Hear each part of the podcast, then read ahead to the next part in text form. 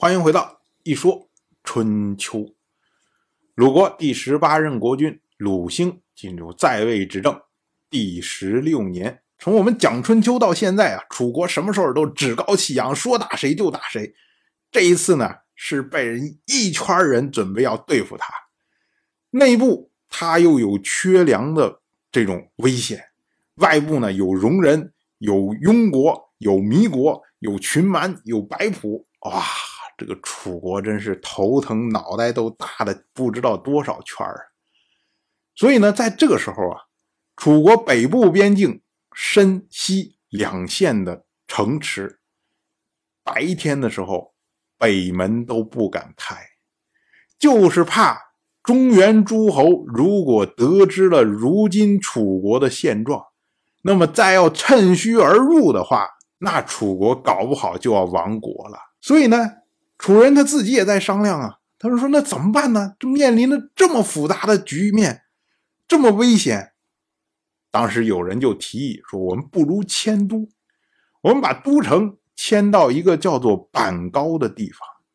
也就是说啊，你现在国内没有粮食，你在这儿待着也没有用，完全是被动挨打，等着别人揍你的局面。所以，我们迁到有粮食的地方，或者迁到一个其他的。”相对风平浪静的地方，我们先躲一时，等着这一段贫粮的时期、这个饥荒的时期过去之后，我们再回来跟他们一个一个清算。哎，这么个意思。可是呢，楚国的大夫韦甲不同意。他说啊，我们是可以迁都，但是我们迁走了之后，敌人也可以跟着我们一起走。所以你迁都解决不了问题啊！我们跑哪儿，人家跟到哪儿，那怎么办呢？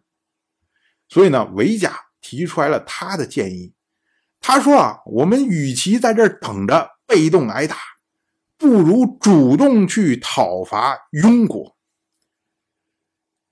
这个实际上是一个非常有风险的建议，因为现在楚国有军队在外面被戎人所牵制。然后呢，又有糜国和白朴在选，等着讨伐楚国。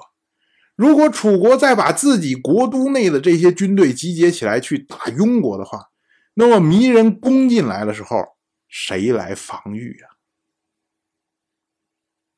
结果韦甲他接着解释自己想法，他说啊，糜国和白朴不是真正的威胁，他们之所以来讨伐我们。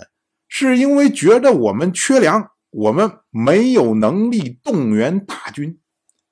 如果我们可以出兵，我们向他们展示我们的肌肉，他们必然会因为恐惧而撤兵。尼国自己本身没有什么可怕的，而白朴呢，因为他是分散的部落，所以一旦撤军，他的这些人。回到各自部落之后，再想集结，那是非常困难的。所以，只要他们能撤退，那么就不会再对我们有任何的威胁。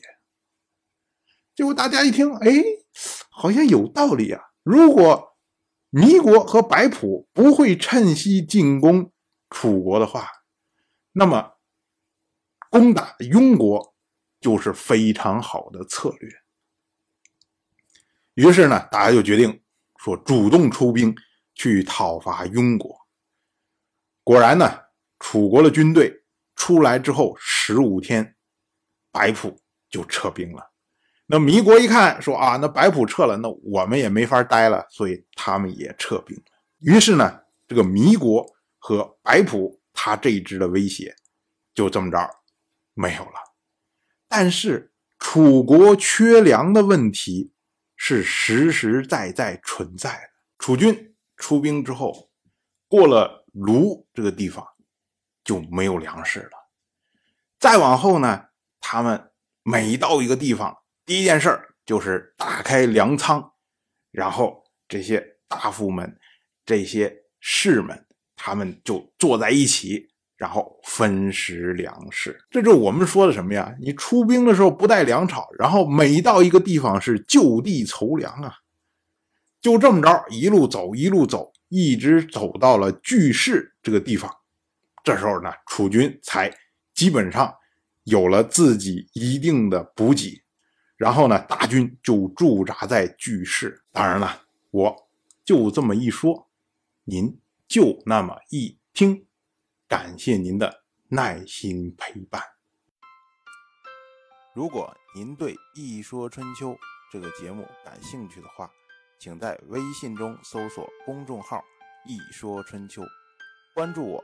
您不仅能得到《一说春秋》文字版的推送，还可以直接和我互动交流。我在那里等待您的真知灼见。